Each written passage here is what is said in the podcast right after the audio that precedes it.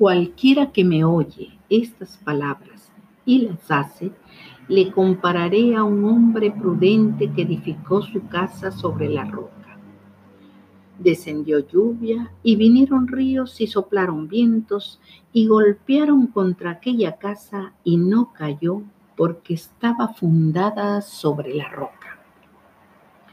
Pero cualquiera que me oye estas palabras y no las hace, le compararé a un hombre insensato que edificó su casa sobre la arena.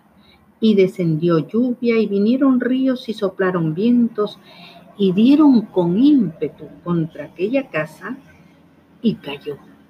Y fue grande su ruina. Y cuando terminó Jesús estas palabras, la gente se admiraba de su doctrina porque les enseñaba como quien tiene autoridad y no como los escribas. ¿Qué nos está enseñando Jesús con esta parábola? Definamos conceptos. Hombre prudente.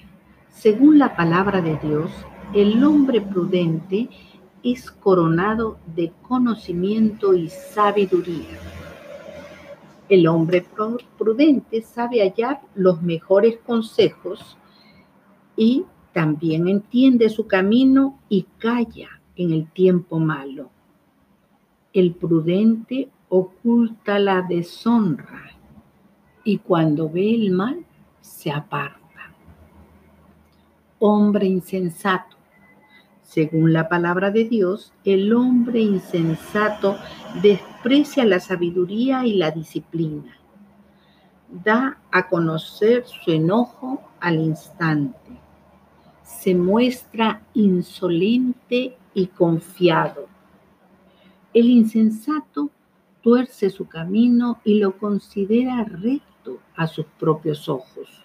Luego, contra Jehová se irrita y su corazón dice, no hay Dios. El insensato es por naturaleza hijo de ira.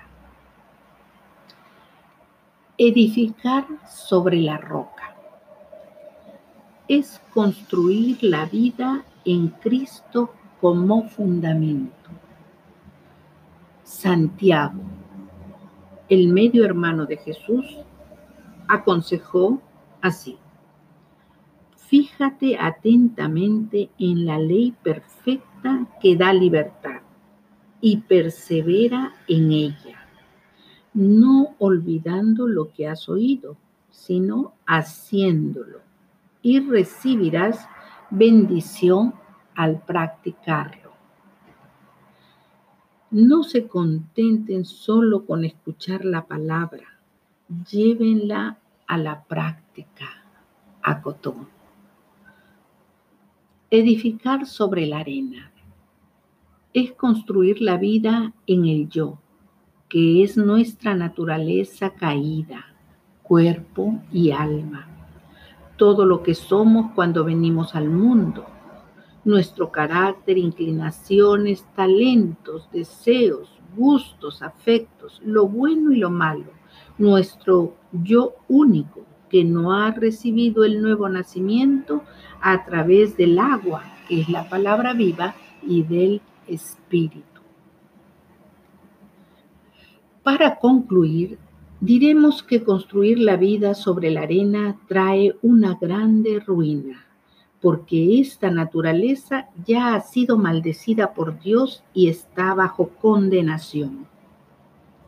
Mientras que construir la vida sobre la roca que es Cristo trae bendición y felicidad, dándonos la fuerza necesaria para resistir a todas las tormentas de la vida y mantenernos firmes en la fe. Amén.